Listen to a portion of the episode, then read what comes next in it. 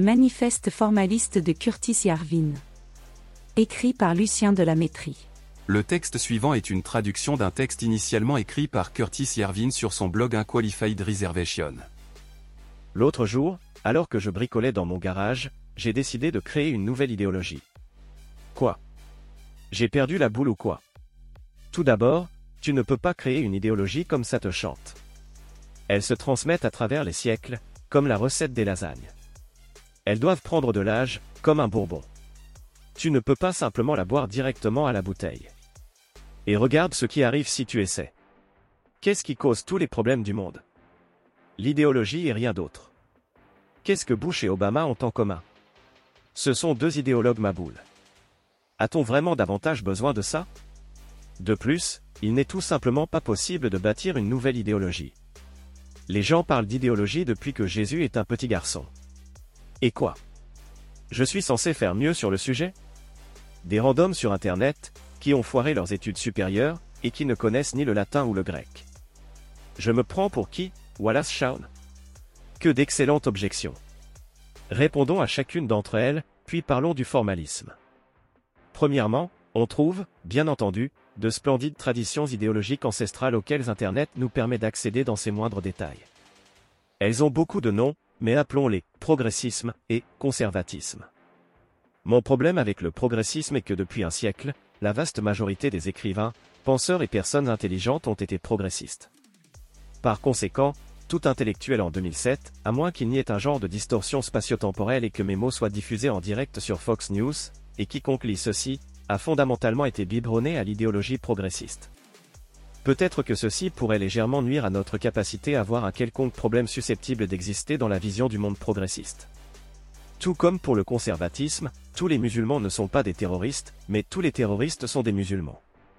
De même, tous les conservateurs ne sont pas des crétins, mais la plupart des crétins sont des conservateurs. Le mouvement conservateur américain moderne qui est paradoxalement beaucoup plus jeune que le mouvement progressiste, ne serait-ce que parce qu'il a fallu le réinventer après la dictature de Roosevelt a été nettement touché par ce public. Il souffre aussi de la coïncidence électorale qu'il doit mépriser tout ce que le progressisme adore, une étrange tare congénitale pour laquelle ne semble exister aucun remède. La plupart des gens qui ne se réclament ni du progressisme, ni du conservatisme, sont de deux choses l'une, soit des modérés, soit des libertariens. D'après mon expérience, la plupart des gens censés se considèrent comme modérés, centristes, indépendants, non idéologiques, pragmatiques, apolitiques, etc. Compte tenu des vastes tragédies provoquées par la politique du XXe siècle, cette attitude est tout à fait compréhensible. Ceci est également, à mon avis, responsable de la plupart des morts et des destructions dans le monde aujourd'hui. La modération n'est pas une idéologie. Ce n'est pas une opinion. Ce n'est pas une pensée. C'est une absence de pensée. Si vous pensez que le statu quo de 2007 est fondamentalement juste, alors vous devriez croire la même chose si une machine à voyager dans le temps vous transportait à Vienne en 1907. Mais si vous faisiez le tour de Vienne en 1907 en disant qu'il devrait y avoir une Union européenne, que les Africains et les Arabes devraient diriger leur propre pays, et même coloniser l'Europe, que toute forme de gouvernement, à l'exception de la démocratie parlementaire, est mauvaise, que le papier-monnaie est bon pour les affaires, que tous les médecins devraient travailler pour l'État, etc., etc. et bien, vous pourriez probablement trouver des gens qui seraient d'accord avec vous. Ils ne se qualifieraient pas de modérés, et personne d'autre ne le ferait non plus. Non, si vous étiez un modéré à Vienne en 1907, vous penseriez que France Joseph y est la meilleure chose depuis le pain en tranche. Alors, lesquels choisir? Les Habsbourg ou les eurocrates? Assez difficile de trancher pour le coup. Autrement dit, le problème avec la modération est que le centre n'est pas fixe. Il se déplace. Et comme il se déplace, et les gens étant ce qu'ils sont, les gens vont tenter de le déplacer. Ceci crée une incitation à la violence, quelque chose que nous, formalistes, essayons d'éviter. Maintenant, les libertariens. J'aime les libertariens à en crever. J'ai constamment une page ouverte sur mon PC vers le Mise Institute. Selon moi, quiconque a délibérément choisi de rester ignorant de la pensée libertarienne, et, en particulier, de la pensée de Rothbard, à une époque où il suffit de quelques clics de souris pour être submergé de suffisamment de libertarianisme de grande qualité pour noyer un élan, n'est pas une personne que l'on peut prendre intellectuellement au sérieux. De plus, je suis un programmeur informatique qui a beaucoup trop lu de science-fiction de facteurs de risque majeurs pour le libertarianisme. Je pourrais donc me contenter de dire, lisez Rothbard, et en rester là. D'un autre côté, il est difficile de passer à côté de deux faits élémentaires concernant l'univers. Le premier est que le libertarianisme est une idée d'une évidence foudroyante. Le second est qu'elle n'a jamais été mise en pratique. Cela ne prouve rien. Mais cela suggère que le libertarianisme est, comme ses contempteurs sont toujours prompts à le claironner, une idéologie essentiellement impraticable. J'adorerais vivre dans une société libertarienne. La question est, existe-t-il un chemin pouvant nous mener à destination? Et s'il nous y mène, y resterons-nous? Si votre réponse à ces deux questions est un oui, évident, il se pourrait que nous ne partagions pas la même définition du mot évident. C'est pourquoi j'ai décidé de créer ma propre idéologie, le formalisme. Bien entendu, le formalisme n'a rien de nouveau. Les progressistes, les conservateurs, les modérés et les libertariens reconnaîtront tous de larges pans de leur propre réalité indigeste. Même le mot formalisme est emprunté au formalisme légal, qui est essentiellement la même idée habillée plus modestement. Je ne suis pas Visini. Je suis simplement un type qui achète beaucoup de livres d'occasion, et qui n'a pas peur de les broyer, d'ajouter de la saveur, et de réétiqueter le résultat comme une sorte de sourimie politique. La majorité de ce que j'ai à dire est disponible, en mieux écrit, avec plus de détails et beaucoup plus d'érudition, chez Jouvenel, Cunel Clédin, Léonie, Burnham, Nock, etc., etc. Si vous n'avez jamais entendu parler d'aucune de ces personnes, moi non plus avant de commencer la procédure. Si ça vous effraie, c'est normal. Remplacer sa propre idéologie ressemble beaucoup à une chirurgie du cerveau que l'on s'administrerait à soi-même. Cela nécessite de la patience, de la tolérance, un seuil élevé de résistance à la douleur, et une main ferme. Qui que vous soyez, vous avez déjà une idéologie et si elle voulait prendre congé, elle l'aurait déjà fait de son propre chef. Il ne sert à rien de commencer une expérimentation aussi chaotique pour installer une autre idéologie simplement parce que quelqu'un d'autre vous dit de le faire. Le formalisme, comme nous le verrons, est une idéologie conçue par des geeks pour d'autres geeks. Ça n'est pas un kit. Elle n'est pas livrée avec des batteries. Il n'y a rien à insérer. Au mieux, c'est un point de départ rudimentaire pour bricoler sa propre idéologie. Si vous ne vous sentez pas à l'aise avec le fait de travailler avec un banc de scie, un oscilloscope ou un autoclave, le formalisme n'est pas pour vous. Cela étant dit, l'idée fondamentale du formalisme est tout simplement que le problème principal dans les affaires humaines est celui de la violence. L'objectif est de concevoir un moyen pour les humains d'interagir, sur une planète remarquablement petite, sans violence. Tout spécialement la violence organisée. En dehors de la violence organisée entre humains, un bon formaliste pense que tous les autres problèmes, la pauvreté, le réchauffement climatique, la décadence morale, etc., etc., etc. sont essentiellement insignifiants. Peut-être qu'une fois que nous nous serons débarrassés de la violence, nous pourrons nous soucier un petit peu de la décadence morale, mais étant donné que la violence organisée a causé la mort de quelques centaines de millions de personnes au cours du dernier siècle, alors que la décadence morale nous a donné American Idol équivalent américain de Nouvelle Star, je pense que les priorités sont assez claires. La clé est de considérer cela, non pas comme un problème moral, mais comme un problème d'ingénierie. Toute solution qui permet de résoudre le problème est acceptable. Toute solution qui ne résout pas le problème est inacceptable.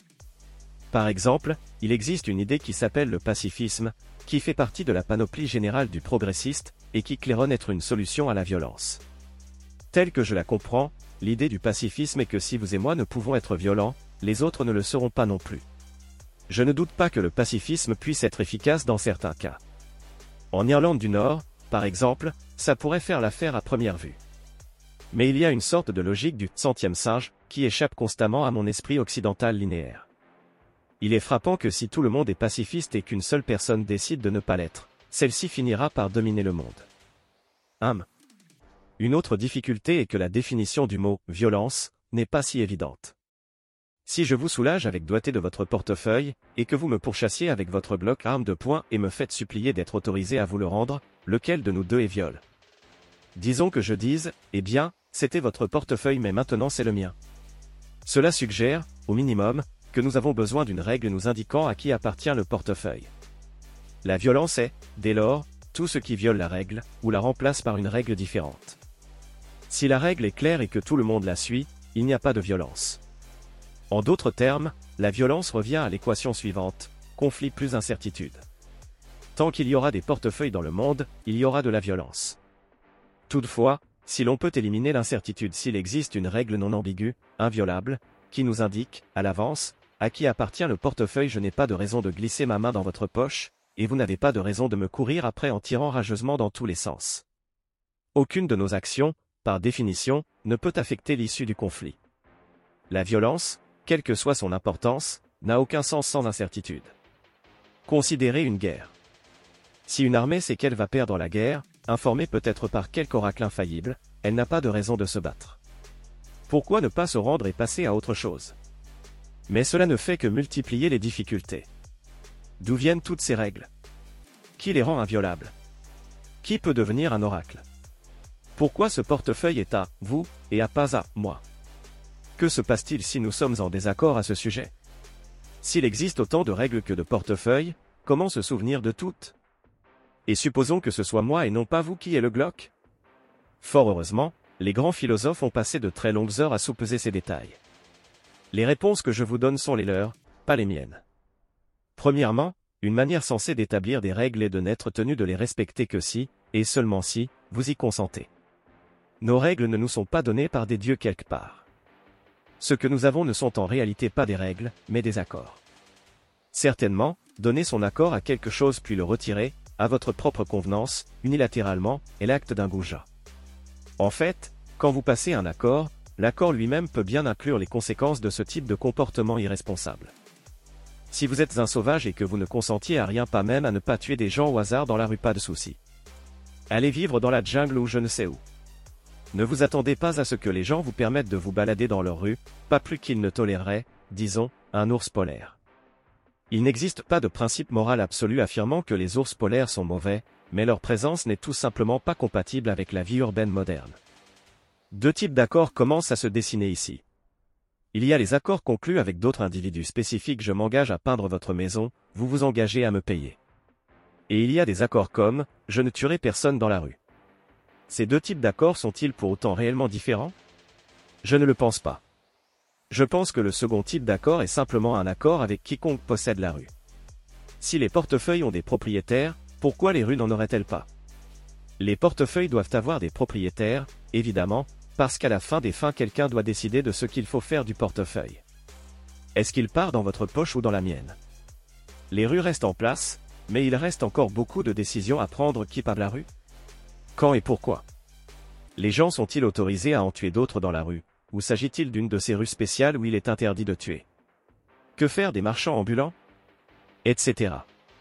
Évidemment, si je possède la 44e rue et que vous possédez la 45e et la 43e, la possibilité d'une relation complexe entre nous devient non triviale. Et la complexité est proche de l'ambiguïté, qui est proche de l'incertitude, et là, les glocs ressortent. Donc, de manière réaliste, nous parlons probablement davantage de posséder non pas des rues, mais des unités plus grandes et plus clairement définies des quartiers, peut-être, ou même des villes. Posséder une ville. Ça pourrait être plutôt sympa, mais ça nous ramène à un problème que nous avons complètement mis de côté, qui est, qui possède quoi? Comment décidons-nous? Est-ce que je mériterais de posséder une ville? Suis-je à ce point méritant? Je crois que oui. Peut-être pourriez-vous garder votre portefeuille et que je pourrais avoir, disons, Baltimore. Il y a cette idée appelée justice sociale, à laquelle beaucoup de gens croient. Cette notion est, en fait, plutôt universellement partagée à l'heure où j'écris ces lignes. Ce qu'elle nous dit, c'est que cette terre est petite et qu'on y trouve un ensemble de ressources limitées, comme des villes, que nous désirons tous autant que possible. Mais nous ne pouvons pas avoir toutes les villes, ou même une rue. Par conséquent, nous devrions les partager de manière égale. Car nous sommes tous égaux et que personne n'est plus égal qu'un autre. L'idée de justice sociale semble très sympathique. Mais elle soulève trois problèmes. La première est que beaucoup de ces choses que nous désirons ne sont pas comparables. Si j'obtiens une pomme et vous une orange, sommes-nous égaux? On pourrait toujours débattre du sujet avec des glocks peut-être.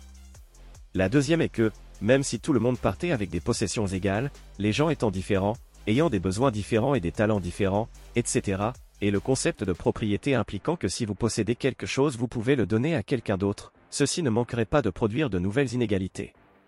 En fait, il est fondamentalement impossible d'établir un système dans lequel des accords restent convenus avec un autre dans lequel l'égalité reste égale.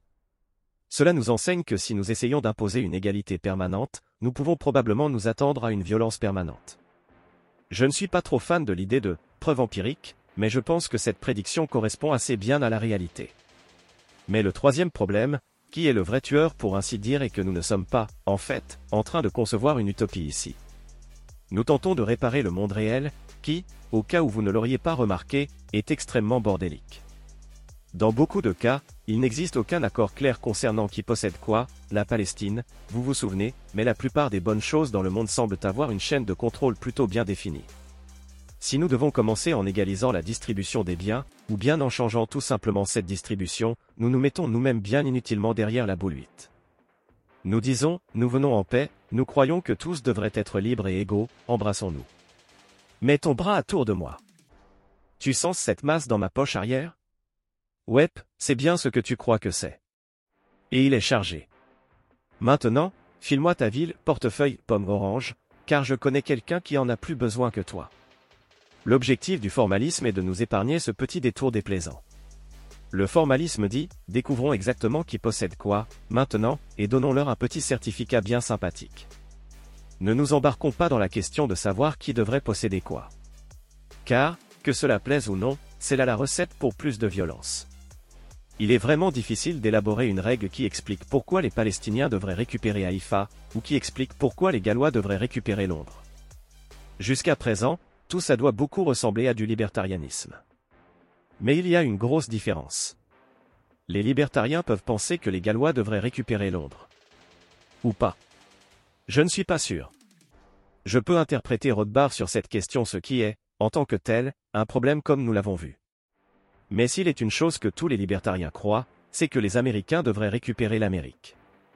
Autrement dit, les libertariens, les vrais libertariens, du moins, croit que les États-Unis constituent fondamentalement une autorité illégitime et usurpatrice, que l'impôt est un vol, qu'ils sont essentiellement traités comme des bêtes de somme par cette bizarre mafia armée officieuse qui a en quelque sorte convaincu tout le monde dans le pays de l'adorer comme s'il s'agissait de l'église de Dieu ou un truc du genre, et pas simplement une bande de types avec des badges fantaisistes et des gros flingues.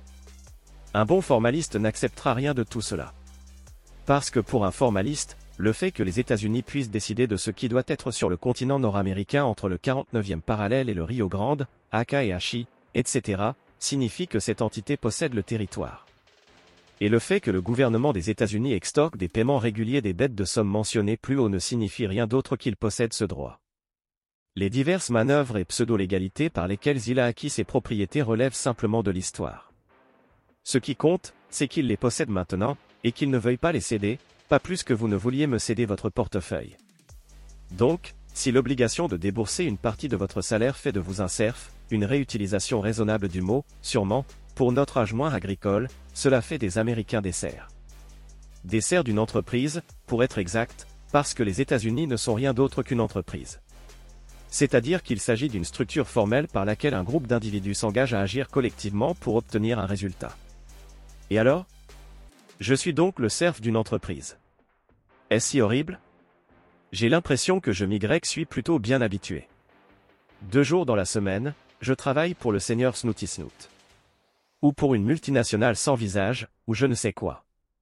L'identité de l'émetteur du chèque a-t-elle une importance? La distinction moderne entre les corporations, privées, et les gouvernements est en réalité un développement récent. Les États-Unis sont certainement différents de, disons, Microsoft, du fait que les États-Unis se chargent de leur propre sécurité. D'un autre côté, tout comme Microsoft dépend de l'État américain pour l'essentiel de sa sécurité, les États-Unis dépendent de Microsoft pour la plupart de ses logiciels. On ne voit pas trop pourquoi il faudrait accorder un statut spécial à l'une de ces entreprises et pas à l'autre. Bien entendu, l'objectif de Microsoft n'est pas de créer des logiciels, mais de faire de l'argent pour ses actionnaires. La Société de lutte contre le cancer est aussi une corporation et elle a également une raison d'être éradiquer le cancer. J'ai perdu beaucoup de travail à cause des prétendus logiciels de Microsoft et ses actions, franchement, ne vont nulle part. Et le cancer semble toujours être là. Au cas où le PDG de MSFT ou de la CS lirait ceci, je n'ai pas vraiment de message pour vous les gars. Vous savez ce que vous tentez de réaliser et vos employés font probablement du mieux qu'ils peuvent. Et sinon, virez les incapables. En revanche, je n'ai aucune idée de la finalité des États-Unis. J'ai entendu dire que quelqu'un dirige les États-Unis, paraît-il. Mais il ne semble même pas capable de virer ses propres employés, ce qui est probablement une bonne chose, car ça n'est pas exactement Jacques Welch, si vous voyez ce que je veux dire. En fait, je serais ravi d'entendre qui que ce soit capable de m'expliquer si un quelconque événement signifiant survenu en Amérique du Nord est dû au fait que c'est Bush qui remporta l'élection de 2004 et non Kerry. Parce que mon impression est que, fondamentalement, le président a à peu près autant d'emprise sur les actions des États-Unis que l'empereur souverain céleste, le divin Mikado, en a sur les actions du Japon. Autrement dit, pratiquement aucune. Bien entendu, les États-Unis existent. L'État américain fait des trucs, à l'évidence mais la manière dont il décide des choses à faire est tellement opaque, pour quiconque regarde ça de l'extérieur, qu'il pourrait tout aussi bien consulter des entrailles de bœuf. Voici donc la thèse centrale du manifeste formaliste, les États-Unis ne sont qu'une entreprise. Rien à voir avec une confiance mystique qui nous est confiée par les générations. Il n'est pas le dépositaire de nos espoirs et de nos peurs, la voix de la conscience et l'épée vengeresse de la justice. C'est juste une vieille et grande entreprise qui détient une énorme pile d'actifs, qui n'a aucune idée claire de ce qu'elle essaie d'en faire et qui se débat comme un requin de 10 tonnes dans un seau de 18 litres, l'encre rouge jaillissant de chacune de ses milliards de branchies. Pour un formaliste, la façon de réparer les États-Unis est de se passer de l'ancien réforme mystique, des prières d'entreprise et des champs de guerre, de décider à qui appartient cette monstruosité et de les laisser décider ce qu'ils vont en faire. Je ne pense pas qu'il soit tellement insensé de dire que toutes les options y compris la restructuration et la liquidation devraient être sur la table. Que nous parlions des États-Unis, de Baltimore ou de votre portefeuille, un formaliste n'est heureux que lorsque la propriété et le contrôle ne font qu'un. Pour reformaliser, il faut donc savoir qui détient réellement le pouvoir aux États-Unis, et répartir les actions de manière à reproduire au plus près cette répartition. Bien sûr, si vous croyez aux réformes vous direz probablement que chaque citoyen devrait recevoir une part. Mais c'est une vision des choses plutôt aveugle à la structure de pouvoir réel des États-Unis. N'oubliez pas que notre objectif n'est pas de savoir qui devrait posséder quoi, mais de savoir qui possède quoi. Par exemple, si le New York Times devait soutenir notre plan de reformalisation, cela augmenterait grandement les chances que celui-ci soit mis en œuvre. Cela suggère que le New York Times a pas mal de pouvoir, et qu'il devrait donc obtenir pas mal d'actions. Mais attendez. Nous n'avons pas répondu à la question. Quelle est la finalité des États-Unis? Supposons, uniquement à titre d'illustration, que nous donnions toutes les actions au New York Times.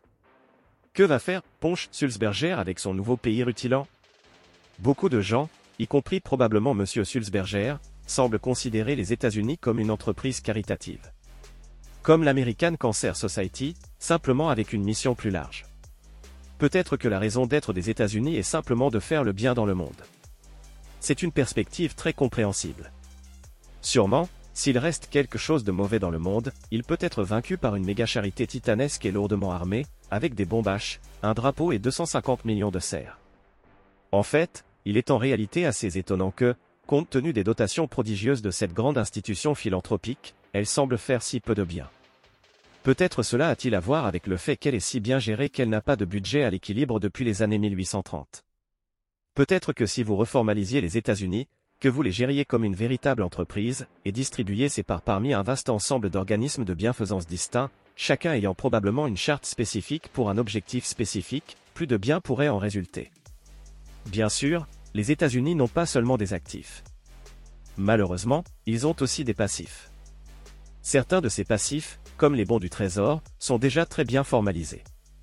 D'autres, comme la sécurité sociale et l'assurance maladie, sont informels et soumis aux incertitudes politiques. Si ces obligations étaient reformalisées, leurs destinataires ne pourraient qu'en profiter. Bien sûr, elles deviendraient ainsi des instruments négociables et pourraient être, par exemple, vendus. Peut-être en échange de crack. La reformalisation nous oblige donc à distinguer entre la propriété et la charité, un problème difficile, mais important. Tout cela ne répond pas à la question, les États-nations, comme les États-Unis, sont-ils même utiles? Si vous reformalisiez les États-Unis, la question serait laissée à ses actionnaires. Peut-être que les villes fonctionnent mieux lorsqu'elles sont détenues et exploitées de manière indépendante. Si tel est le cas, elles devraient probablement être scindées en sociétés distinctes. L'existence de cités-États telles que Singapour, Hong Kong et Dubaï suggère certainement une réponse à cette question. Peu importe la manière dont on les appelle, ces endroits sont remarquables pour leur prospérité et leur relative absence de politique.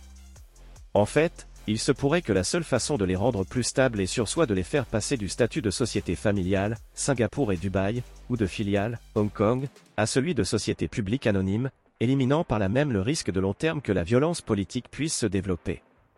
Certes, l'absence de démocratie dans ces cités-États ne les rend nullement comparables à l'Allemagne nazie ou à l'Union soviétique. Toutes les restrictions à la liberté individuelle qu'elles maintiennent semblent viser principalement à empêcher le développement de la démocratie, une préoccupation compréhensible compte tenu de l'histoire du gouvernement par le peuple. En fait, le Troisième Reich et le monde communiste ont souvent prétendu représenter tous deux le véritable esprit de la démocratie. Comme Dubaï en particulier le montre, un gouvernement, comme n'importe quelle entreprise, peut fournir un excellent service client sans posséder ni appartenir à ses clients. La plupart des habitants de Dubaï ne sont même pas des citoyens. Si Sheikh Al Maktoum a un plan astucieux pour tous les arrêter, les enchaîner et les faire travailler dans les mines de sel, il s'y prend d'une manière très sournoise. En tant que lieu, il n'y a pratiquement rien à recommander concernant Dubaï. Le temps y est horrible, les sites touristiques sont inexistants et le quartier est atroce. C'est minuscule, au milieu de nulle part, et entouré de maniaques Faudala avec une affinité suspecte pour les centrifugeuses à grande vitesse. Néanmoins, on y trouve un quart des grues du monde et elles y poussent comme de la mauvaise herbe. Si nous laissions les Maktoum gérer, disons, Baltimore, que se passerait-il?